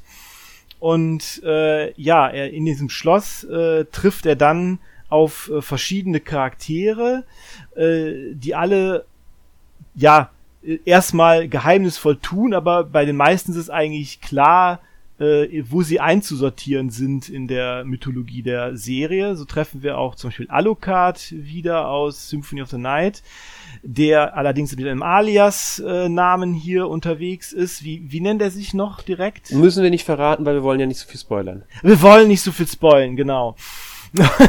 und äh, ja, es gibt dann auch einen ganz, ganz großen Story-Twist. Den soll, sollen wir den verraten?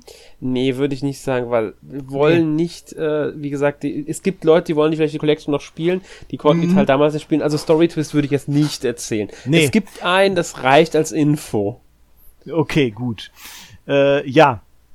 Also das Spielsystem ist halt eigentlich auch wieder das klassische Symphony of the Night System mit den RPG-Elementen. Es gibt auch wieder das äh, Monster Compendium. Es gibt wieder die Ausrüstung. Diesmal auch verschiedene Waffen, also verschiedene Schwerter, Äxte, äh, Hämmer und so weiter. Also nicht nur äh, Peitsche und so. Und ähm, ja, das Besondere diesmal ist das Tactical Soul System bei dem Soma äh, die Seelen der Gegner absorbiert und damit äh, neue Fähigkeiten dann auch bekommt. Und äh, hier hat dann jeder, jeder Gegner äh, eine, eine, ein, eine Seele, äh, die aber unterschiedlich schwer zu bekommen äh, ist. Und äh, also ne, manchmal äh, droppen die die sehr schnell, manchmal muss man äh, X äh, erst von den Gegnern besiegen, bis man sie bekommt. Und die äh, Bossgegner, die haben auch alle eine Seele.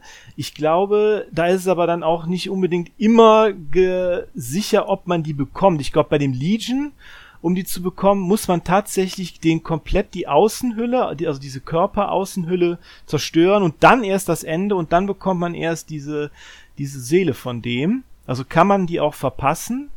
Dafür gibt's dann auch ein New Game Plus, womit man dann wieder neu spielen kann. Das wird dann auch glücklicherweise immer in dem Monster Compendium vermerkt, wenn man die Seele von dem Gegner bekommen hat. Also ist dann schon recht äh, komfortabel.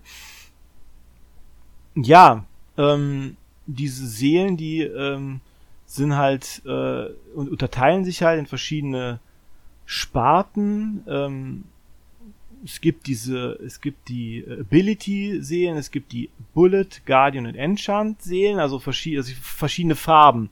Ne? Ich glaube, Rot ist Bullet, glaube ich, wenn ich mich nicht täusche. Oder? Hm, bin ich jetzt ehrlich gesagt überfragt, welche mhm. Farbe jetzt genau was ist.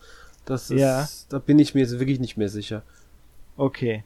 Ja, ist auch nicht so, äh, so wichtig. Auf jeden Fall sind das verschiedene, verschiedene ähm, ja, äh, äh, Ergebnisse, die man, also äh, Power-Ups, die man dann bekommen kann durch diese Seelen und ähm, ja, und diese Seelen kann man halt auch tauschen, wirklich mit zwei, wenn man zwei GBAs zusammenschließt, also wirklich wie, wie in Pokémon, also Gotta Catch Them All, kann man dann Seelen tauschen. Und äh, ja, genau. Was, was ist denn eure Erfahrung so mit dem, mit dem Spiel? Äh, ja, wie alle GBA-Spiele habe ich es erst gespielt ähm, in der Collection jetzt. Mhm. Weil GBA, ja, und ich habe es noch nicht durchgespielt, bin ich ganz ehrlich. Mhm. Nachdem ich damals in der Collection das äh, Harmony of Dissonance durch hatte und mich davor ähm, Circle of the Moon nicht ganz so mitgerissen hatte, ich musste mich anderen Spielen dann irgendwann auch widmen noch, aus verschiedensten mhm. Gründen, wollte auch. Ich werde es auf jeden Fall nochmal weiterspielen. Ich, ich mag das Spiel bisher sehr gerne. Ähm, erinnert mich stärker an Harmony of Dissonance als an Circle of the Moon, wobei es Elemente natürlich gibt, die dann doch wieder ein bisschen näher an Circle of the Moon erinnern. Die Seelen zum Beispiel erinnern ein bisschen mhm. an dieses DS, DSS hieß es, genau, ja. Mhm. Äh, System, aber in einer anderen Art. Ähm, aber nö, also bisher gefällt's mir, ähm, was ich wirklich gespielt habe, hat's mir gefallen und ja, es, es spielt sich, wie soll ich sagen, äh, vom, vom, vom ganzen Gefühl her erinnert es halt, wie gesagt, an Harmony of Dissonance, meiner Meinung nach ein bisschen. Wobei es auch wiederum anders ist. Was ich bei dem Spiel sehr mag, ist äh, das Setting, dass es halt dieses 2035 Zukunftssetting hat. Mhm. Und dadurch auch mal ein bisschen was anderes ist ja, genau. Also, ne, ich kann so man auch dann daran hm? fühlt, dass es storydichter ist als jetzt ein typisches Castlevania. Ja, das stimmt. Also äh, diese, diese Zukunftsaspekt, den sieht man natürlich auch dadurch, dass zum Beispiel einige Gegner zum Beispiel äh, Maschinengewehre haben. Also sind da äh, die Zombies von Soldaten, die damals gegen Dracula gekämpft haben, zum Beispiel, die haben so Maschinengewehre und so. Und also es ist immer, es spielt immer so ein bisschen dieser Zukunft oder dieser Gegenwarts nahe Zukunftsaspekt spielt da äh, immer rein. Ich muss mich auch nochmal korrigieren, es ist nicht äh, äh, Justin Belmont, der Dracula besiegt, sondern Julius Belmont natürlich. Ja, das wollte ich nochmal korrigieren. Und ähm, ja, wo wir dabei sind, es gibt auch einige komische Fehlübersetzungen in dem Spiel. Also das ist wirklich ein bisschen, bisschen komisch, dass da äh, äh, einige Sachen ein bisschen schlecht übersetzt wurden. Ich weiß gar nicht, ob die das in der in der äh, Advanced Collection noch korrigiert haben. Kann ich dir jetzt so nicht sagen. Okay, weil weil da haben die zum Beispiel Kali ist zum Beispiel, also die Göttin Kali ein Gegner, die haben es dann mit Curly übersetzt zum Beispiel. Da sind ein paar seltsame Übersetzungen drin. Also mich würde eher wundern, wenn sie das verändert haben. Genau, aber mhm. dann würde ich direkt fragen, hast du es auf Englisch oder auf Deutsch gespielt? Weil das sollten wir anmerken, Englisch. dass Area of Sorrow ja auch auf Deutsch vorliegt, selbst in der Kollektion. Ja. Mhm. Nee, ich habe es auf Englisch gespielt. Okay, weil ich meine solch, also ich glaube, solche Übersetzungsfehler wären mir, glaube ich, aufgefallen, habe jetzt allerdings mhm. nicht drauf geachtet. Okay, ja, dann kann sein, dass sie ent ja, entweder äh, da nicht vorhanden sind oder sie sie be beseitigt haben, genau. Ja, die Grafik ist, ist, ist äh, quasi so, würde ich sagen, die beste von den äh, drei GBA-Spielen, sehr detailliert. Das Schloss selber ist sehr abwechslungsreich. Man sieht auch im Hintergrund zum Beispiel sehr viele, äh, sehr viele Details dann auch wieder, wie äh, Statuen oder, oder Bilder, die äh, da hängen. Und der Sound ist gut. Äh, Einzige, was so ein bisschen auffällt, ist, dass es halt recht leicht ist und auch recht kurz eigentlich. Wobei es natürlich auch wieder verschiedene Enden gibt, je nachdem, was man macht. Und äh, bei einem, das ist bei dem richtigen Ende, geht's dann noch ein bisschen weiter nach dem vermeintlich letzten Boss. Und äh, ja, ähm, ist ein super Spiel, finde ich. Also es hat dann ja auch eine Fortsetzung bekommen für den Nintendo DS, das Dawn of Sorrow. Ja, aber damit muss ich muss nur kurz anmerken, hm? da das ja eine Fortsetzung ist, die auch in der Zukunft spielt, ist Area of Sorrow nicht das einzige Castlevania in der Zukunft. Weil es gibt okay, ja das stimmt natürlich.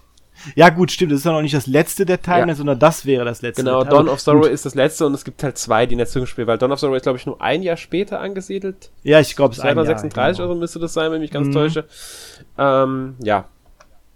Das genau. stimmt. Ja gut, dann, dann sind die Sorrow-Spiele die, die einzigen, die. Äh, ja, es sind da zwei Spiele. Noch gerettet. in Japan gibt es sogar Boah. noch eine ähm, Novel, die danach anspielt, 2037, die Geschichte nochmal weiter erzählt. Ach, tatsächlich? Okay, ja, das wusste gibt's ich gar nicht. auch noch eine ah. Novel. Aber das ist halt eine Sache, die es nur in Japan gibt, die nie übersetzt wurde. Mhm. Ähm, mhm. Ja. Ja, cool. Genau. Ja, insgesamt hat auch coole Endgegner. Äh, die, fand, die fand ich besonders cool, irgendwie wie zum Beispiel diesen Headhunter, der sich da verschiedene Köpfe dann aufsetzt und verschiedene Fähigkeiten bekommt oder diesen Riesen, diesen Balor, der mit seinem Auge da, äh, wo man nur das Auge hauptsächlich sieht und äh, der so groß ist, also dass man nur seinen, seinen Kopf sieht und dann die Augen. Das war der, der quasi so im Hintergrund eingesperrt mhm, wird hinter genau, den Gittern, ne? Ja. Genau, ja, fand ich so sehr cool gemacht. Ja, es ist ein sehr, sehr, sehr schönes Spiel, also äh, lohnt sich auf jeden Fall. Also, ähm, wie gesagt, meiner Meinung nach das Beste der äh, GBA-Teil. Ist aber auch sehr kurz, sollte man sagen. Also ein paar Stunden ja. hat man schon durch. Ja, genau, genau. Es gibt dann zwar auch wieder, wie gesagt, diesen New Game Plus Modus, wodurch man dann äh, nochmal mit, die, mit, den, mit den Seelen halt äh, durchspielen kann, um dann die, die, die man verpasst hat, dann noch bekommen kann. Äh, aber ja, und äh, wie gesagt, auch dieses zusätzliche Ende, dieses richtige Ende, wo, wo es ein bisschen länger dauert, äh, auch das ist, äh, verlängert das Spiel jetzt nicht so nochmal wahnsinnig. Ne? Also diese letzte Welt ist jetzt nicht äh, das komplette Schloss nochmal oder so. Ne? Ja. Genau, deshalb gibt's ja dann auch kein zweites Schloss in dem Sinne, sondern nur so ein Anhängsel quasi, wenn man so will. Ne? Ja, äh, wollt ihr noch was dazu hinzufügen? Nö, ich habe jetzt nichts hinzuzufügen.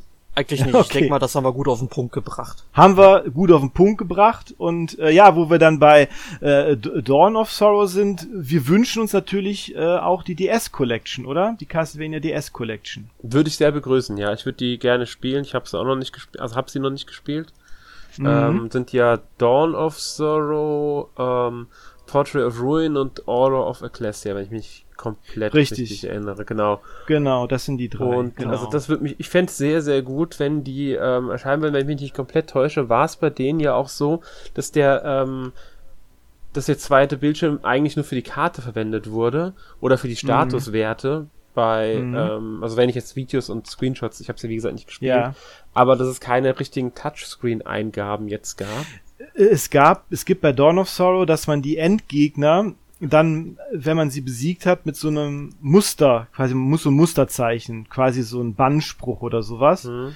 Den muss man dann unten mit dem Stylus, wenn man den wenn man den Boss auf null Hitpoints runter hat, muss man das so zeichnen ja, wenn man es wenn man's verkackt, dann hat der, kriegt er wieder ein bisschen Lebensenergie wieder. Ja gut, das kann man ja auf andere Weise lösen. Da muss man halt eine Tastenkombo drücken oder sonst irgendwas. Ja, genau. oder denk, es wird einfach automatisch abgespielt. Genau, so oder das, das ist auch in Ordnung. Genau. Also ich denke, das sind jetzt nicht so die großen äh, Probleme, um sowas nee, äh, zu machen. definitiv nicht. Also ich denke, so eine Collection nicht. wäre definitiv möglich und wie gesagt, ich würde sie mir wünschen. Ähm, mhm. Einfach damit wir irgendwann äh, auch diese Spiele, die, man muss es leider sagen, sehr, sehr schwer zu bekommen sind. Ja, ja vor allem die Preise sind ähm, utopisch ja. mittlerweile oder ja. dystopisch eher für den Käufer. Ne? Dystopisch, ne? ja. Genau. Ähm, also mhm. ich fände es sehr schön, wenn die auch noch in so einer Collection kommen würden, die dann genau diese Umfänge, also diesen Umfang hat, den auch die Advanced Collection hat. Man muss gar nicht ein drittes Spiel dazu packen. Ein viertes. Das ist gar nicht notwendig. Mhm. Die können gerne nur die drei DS-Teile, das ist ja schon was Großes dann, also jetzt nicht unbedingt vom Umfang der Spiele, ich weiß nicht, wie lang die sind. Ach, die sind schon umfangreich zusammen, also auf jeden Fall. Es wird schon reichen, wenn sie einfach die drei Spiele reinpacken in diese Collection und sagen, hier habt ihr die Collection mit dem typischen Bonusmaterial, so ein bisschen Artwork und so Kram dazu. Mhm. Ähm, ich weiß jetzt nicht, was die Advanced Collection kostet. Habe ich jetzt gerade nicht im Kopf. 20 oder 30 Euro? Bin mir nicht ganz sicher. Ich, ich würde nicht mehr was sagen, wenn sie jetzt sagen würden, sie machen es 10 Euro teurer. Mhm. Weil DS-Spiele sind nur was anderes als GBA-Spiele und so. Hätte ich jetzt gar kein Problem mit. Hauptsache, äh, es kommt irgendwann. Und wenn man für 40 Euro die drei Spiele haben kann, kann sich, glaube ich, auch keiner beschweren. Nee, definitiv nicht. Ja. Also da äh, würde ich auch nochmal zuschlagen. Also die finde ich auch alle drei sehr gut. Ich würde es mir wünschen. Ich weiß gar nicht, wenn ich jetzt kommt. Ich habe über, hab überlegt schon gerade. Die ähm, ist ja jetzt am 23. September war es, wenn ich jetzt im Kopf habe, richtig? Ja, genau, 23. September. Wann ist die erste, die ähm, Anniversary Collection erschienen? Das war 2019, meine ich. Ja. Das heißt, sein, wenn ja. sie sich an diese diesen Rhythmus halten, dann könnten wir 2023 das nächste erwarten. Mhm. Also alle zwei Jahre eine dieser Collections würde sich anbieten. Und vielleicht bringen sie ja dann auch, wenn sie das durch haben, noch eine Lords of Shadow Collection, die auch auf die Switch kommt. Hätte ja auch was. Ja, oder auch die 64er Spiele oder PS2 Spiele. Zum Beispiel. Genau. Collection packen. Also ja. da gibt's noch ein bisschen ja. was, was sie machen können. Genau. Da ist noch Luft nach oben. Es gab ja, ja auch noch also. die Neuauflagen von Dracula X und ähm, The Adventure. Ich glaube, The Adventure müsste der erste Teil gewesen mhm. sein. Stimmt, die, ja genau, das ähm, Castlevania Rebirth. Ich, mhm. Das eine war PSP, Rondo, also Rondo, im Grunde Rondo of Black mhm. 2,5D ähm, genau. Spiel. Und dann gab's ja noch das ähm, The Adventure Rebirth für die für WiiWare und das kriegt man ja auch nicht mehr, seit der Wii Shop nee. abgeschaltet ist, ist dieses Spiel ja nicht mehr erhältlich, diese Neuauflage vom ersten Castlevania. Das wären auch noch so Sachen. Die könnte man sich auch sagen, okay, davon eins als Bonus, jetzt sagen wir The Adventure, Eben. als Bonus ja. in diese DS Collection reinlegen. Mhm. Wäre natürlich auch noch eine Möglichkeit, wenn sie unbedingt noch ein viertes Spiel dafür haben wollen würden. Man könnte ja, aber auch sagen, cool. man nimmt die N64-Teile plus diese zwei, ähm, wie auch immer, oder man nimmt alle, die, die auch noch die PS2-Teile und packt das alles in der Collection. Wie gesagt, es gibt genug, was man da machen könnte, mhm. um irgendwann ja, mal könnt, so gut genau, wie alles anzubieten. Genau, also man könnte ja zum Beispiel dann noch die 3D Collection, Castlevania 3D Collections wäre dann N64 und die zwei PS2 Spiele. Ja. Und das äh, Castlevania Adventure Rebirth können wir noch zu der DS Collection dazu packen. Hätten genau. wir alle, das wäre ja super. Würde ich auch so aufteilen. Genau. Ja. Wäre super. Ja, genau. Ja, und äh, damit wären wir auch schon am Ende des Podcasts eigentlich angelangt. Äh, das kommen wir natürlich noch zu unserer Kategorie, was wir letzte Woche gespielt haben. Äh, ja, Alex, was hast du denn letzte Woche gespielt? Ja, ich kann es eigentlich recht kurz machen. Ich habe ähm, F-Zero X ein bisschen auf der Switch gespielt. Durch das, äh, mhm. den Switch Online Erweiterungspass habe ich das ja ähm, momentan und dachte mir, ja, spiele ich es nochmal, macht auch noch genauso Spaß wie damals. Mhm. Ähm, funktioniert auch, finde ich, recht gut, trotz der äh, 64 äh, Emulationssachen, die es da ja gibt. Also bei dem spiele ich jetzt keinerlei Probleme und ja, hat mir wieder Spaß gemacht. Das ist halt F-Zero X, kennt man ja. Und mhm. außerdem habe ich die Woche ähm, dann noch WWE 2K22 gespielt. Mhm. Neues Wrestling-Spiel, äh, nachdem ja der Vorgänger, der 2K-Vorgänger, also nicht der Battlegrounds-Ding, etwas, sagen wir mal, miserabel war und spielbar teilweise ja. tatsächlich, ist der ich jetzt, hm? Ja, nee, ich, ich, ich, ich spiele gar keine Wrestling-Spiele so, aber das ist mir untergekommen. Da habe ich äh, nur Schlechtes von gehört. Es ja. war auch, es war echt, es war heftig. Es war wirklich heftig. Mhm. Ähm, teilweise wirklich nicht spielbar. Mhm. Und ähm, das läuft jetzt recht gut, hat ein paar Fehler, hat ein paar Bugs. Äh, ich hatte auch schon einige Abstürze und Problemchen mit, die aber alle, bei denen ich die Gründe für gefunden habe und wie man sie umgehen kann. Sie haben auch schon den äh, äh, Patch veröffentlicht und so, also ein paar Sachen wurden auch schon wieder entfernt, dass man da nicht mehr jetzt mit Abstürzen oder sonst irgendwas zu kämpfen hat. Also ja, außerdem es ist spielbar, das ist die Hauptsache. Also das, ähm, das ist schon äh, ja, es gibt ein mehr, Problem, mehr wenn man zum Beispiel, man kann ja Community-Inhalte runterladen, wenn man zu viele Bilder runterlädt, dann passiert es irgendwann, dass das Spiel abstürzt. Sobald man wieder genug Bilder gelöscht hat, nicht mehr zu viele Bilder auf dem äh, im Spiel drinnen hat, die man extern runtergeladen hat, also über deren System runtergeladen hat, sie ja ins Spiel intern, dann funktioniert wieder alles einmal frei. Man muss also weder Spielstand noch sonst irgendwas löschen, man muss wirklich einfach nur ein paar von den Bildern entfernen, die sich sehr schnell häufen, weil jeder runtergeladene mhm. von jemandem erstellte Wrestler kann Bilder enthalten und dann umgeht man das wieder. Sollte zwar trotzdem gepatcht werden, weil es nicht die Maximalzahl an Bildern ist, aber immerhin hat man da einen Grund für und kann das mhm. umgehen. Und, und, immerhin ist es spielbar. Ja, es macht Spaß. Es macht auch wirklich Spaß. Ich mhm. finde das neue Kampfsystem gut. Ähm, äh, es, es bietet viele Modi, die äh, abwechslungsreich sind. Man kann wieder schön Wester selbst erstellen und alles. Also ähm, ich habe ja Wester-Spiele schon auf dem N64, schon auf dem Super Nintendo habe ich die gespielt, aber besonders mhm. N64 habe ich die so gerne gespielt und auch danach noch PS2, PS3 ähm, PS4, jetzt das auf der PS5. Also ja, mag ich einfach und mhm. gefällt mir gut bisher. Ist kein perfektes Spiel, aber es gefällt mir gut. Mhm. Ja, ja, super. Das war's soweit. Das, ja, mehr habe ja. ich nicht. Deswegen gebe ich mal an Erik und. weiter. Ja, Erik. Ja, sehr gerne. Also, ich habe diese Woche Horizon Forbidden West gespielt, auch zum letzten Mal, denn nach 95 Spielstunden habe ich es durchgespielt und endlich auch platiniert. Also, ich Super. kann in dem Spiel jetzt im Grunde nicht wirklich was machen. Vielleicht habe ich ein, zwei Nebenquests ausgelassen, die vielleicht erst später aktiviert worden sind. Aber das ist mir dann auch egal. Da habe ich jetzt nicht groß was an der Story verpasst. Ja, hat mir eigentlich ganz gut gefallen, das Spiel. Muss halt sagen, ähm, die Story ist zwar cool, weil es halt auch eine direkte Fortsetzung vom Vorgänger ist und sich sehr mhm. stark auf den immer wieder bezieht. Weswegen ich auch ganz klar sagen würde, man sollte äh, Zero Dawn vorher unbedingt durchgespielt haben. Ähm, ja, ähm, aber jetzt, ich will jetzt nicht spoilern, ich muss halt nur sagen, von der Story her, es gibt zwar einige coole Überraschungen in dem Spiel, aber die fühlen sich dann vor allem zum Ende teilweise irgendwie sehr gewollt an, nur damit die hab manchmal das Gefühl, die Drehbuchautoren wollten dann irgendwie einfach nochmal einen draufsetzen, was man hm. halt schon bei Horizon ähm, Zero Dawn dann irgendwann hatte, dass es halt immer, ich will nicht sagen abgefahrener wurde, aber da wurde halt eher gesagt so ein großes Geheimnis enthüllt und hier geht das dann schon noch mal ein paar Stufen drüber und da ist es teilweise etwas schon zu abgefahren, aber es passt halt immer noch in dieses Setting rein, aber ähm, das ist das Einzige, womit ich mich bei diesem Spiel so ein bisschen schwer tue. Ja, das ist dann immer so das Problem, wenn man dann so ein großes Geheimnis dann schon im ersten Teil aufklärt und dann immer noch einen draufsetzen muss quasi, um das dann noch zu toppen, ne? Mhm. Ja, eben. Ne? Aber ähm, bin mal gespannt, ob man da vielleicht irgendwann nochmal was mitmacht mit der Marke. Mhm. Naja, ein weiteres Spiel kommt ja definitiv. Das ist ja dieses We Are-Ding. Hm, okay, habe ich gar nicht ja, sie haben, okay, sie sind, also es kommt definitiv noch ein We Are, in dem man allerdings, glaube ich, nicht Aloy spielt, sondern irgendjemand anderen. Also das kommt definitiv, das ist schon angekündigt. Ja, Gibt's auch schon einen Gameplay-Trailer zu einem kurzen. Ja, gucke ich mir vielleicht mal an, aber wird sicher so ein Spiel sein, was ich nicht anrühren werde, mangels VR-Brille. Und ja. daher. Ich denke, das ist ja. sowieso sowas damit, womit sie dann äh, PlayStation VR 2 bewerben wollen. Das, kann, das kann gut sein. Ja. Mhm. Naja, neben Forbidden West habe ich dann auch noch Final Fantasy VI in der Pixel Remaster Version ah, auf dem cool. PC weitergespielt. Mhm. Bin jetzt mhm. auch ungefähr bei 20 Spielstunden. Final Fantasy VI ist ja wirklich, ja, wenn nicht vielleicht so das beste Final Fantasy. Das Coole mhm. bei diesem alten Spiel ist halt immer noch, man kann einfach mal so eine halbe bis äh, ganze Stunde einfach mal so zwischendurch spielen und hat wirklich das Gefühl, okay, ich habe hier wirklich was geschafft, weil die Dungeons halt mhm. relativ kurz sind und auch die mhm. Dialoge kurz und knapp sind, was mir heute so ein bisschen missfällt tatsächlich, äh, dass die nicht ganz so tiefgründig sind, aber cool ist immer noch, dass die dann auch ähm, dass die ganzen Charaktere alle unterschiedlichen ähm, Slang haben, in dem sie sprechen. Das finde ich super. Da haben sie mhm. wirklich äh, viel sich bei gedacht.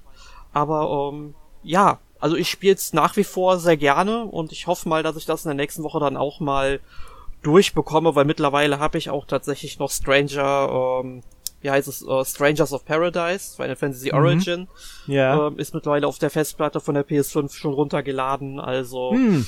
ähm, das will ich dann wenigstens auch mal spielen, aber ich will nicht zwei Final Fantasy Spiele irgendwie gleichzeitig spielen. Ja, genau. Es sind zwar völlig unterschiedlich, ne? Ja. Aber äh, ne? das eine ist wesentlich chaotischer. Okay, blöder Witz. Aber ja, okay. Hast du da etwa an Chaos gedacht? Wahrscheinlich, wahrscheinlich. Nein, aber äh, ja.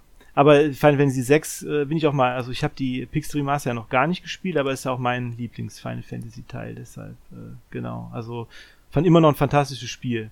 Ne? Ja, unbedingt. Also auch mit ähm, Kefka, den vermutlich ähm, ja, verrücktesten ähm, Antagonisten, den es je gab. Ne? Ich meine, der leistet sich ja in der Mitte des Spiels etwas, worauf ich jetzt nicht genau eingehen möchte, aber ähm, ich glaube, eine bösere Tat hat man in Final Fantasy eigentlich so noch nie gesehen. Nee, und einfach nee. halt aus einer Laune raus. Einfach so, ne? Einfach so, ja. Einfach weil es geht. Ja.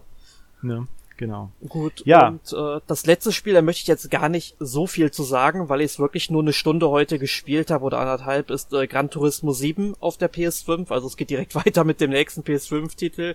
Da werde ich mich dann nächste Woche sicherlich ein bisschen mehr zu äußern, aber die mhm. Stunde hat mir schon gefallen und ich mhm. denke mal, das wird dann auch so weitergehen. Und äh, jetzt möchte ich gerne noch das Wort an dich abgeben, Alex. Ähm, Markus. Ja, äh, gerne, ja. Also ich habe äh, letzte Woche hauptsächlich wieder Elden Ring äh, gespielt, äh, aber auch wieder nicht so viel, wie ich eigentlich wollte. Irgendwie doch, doch irgendwie nicht dazu gekommen. Ich finde es immer noch absolut fantastisch. Ich komme auch weiter mittlerweile und äh, man merkt halt wirklich, wie man äh, weiterkommt und immer weiter in diese Welt äh, vordringt, obwohl man gar nicht so äh, wie jetzt bei irgendwelchen Ubisoft-Spielen da so unbedingt an die Hand genommen wird und mit, und mit äh, Symbolen bombardiert wird und so, aber trotzdem äh, reizt, äh, regt das sehr den Entdecker äh, äh, Sinn an und man entdeckt wirklich in jeder Ecke irgendwie was Neues, einen kleinen Dungeon und so weiter. Es ist, ist unglaublich gut, also gefällt mir wirklich gut. Ja, und das andere, was ich gespielt habe, das ist Triangle Strategy und äh, ja, da bin ich auch ganz begeistert von. Ich bin ja ein, ein, ein großer Fan von äh, Tactics Ogre und äh, Final Fantasy Tactics und das schlägt halt wirklich genauso in die gleiche Kerbe, auch so von der Story her. Ich mag halt auch diese verwinkt, ver, diese verwickelten äh, äh, politischen Fantasy-Geschichten und äh, das ist echt, echt super. Also ganz toll. Gefällt mir sehr gut. Äh, da werden wir dann aber auch nochmal drüber sprechen. Ja, beide Spiele, die bei mir schon rumliegen, hier einmal auf dem Schreibtisch und einmal oben schon im Regal, mhm. ähm, muss ich halt unbedingt noch ähm, spielen. Also machen mich halt, ich habe erst heute nochmal Spielszenen zu Elden Ring gesehen. Ich glaube, das Einzige, was ich jetzt mal gehört habe, was man in dem Spiel bemängelt, ist, dass halt bestimmte Bossgegner, die man irgendwo mhm. schon mal besiegt hat, dass die dann teilweise irgendwo auch einfach so spawnen und dadurch nichts Besonderes mehr sind. Ja, das kann, das kann gut sein, ja. Das, Es gibt, es gibt manche Bosse, es gibt ja auch diesmal Bosse auf der Weltkarte einfach, die einfach rumlaufen in einem gewissen äh, Rahmen und die man dann da auch dann treffen kann und einige kommen halt, werden, ein paar von denen wiederholen sich, ja, aber jetzt auch nicht zu viele. Also das ist, dafür ist das Spiel auch äh, richtig groß und hat auch äh, genügend äh, äh, sehr äh, äh, eigenständige Bossgegner, ne, die auch wirklich dann nur einmal vorkommen. Ja, ich meine, das, das kann. Ähm, das sind halt hauptsächlich Software. diese. Eben, genau. Und das sind halt hauptsächlich wirklich diese, diese, äh, diese äh, in, in der Welt, die sich halt wiederholen dann mal, mal schon mal später. Genau. Genau, ja, und äh, damit sind wir auch äh, am Ende des Podcasts angekommen.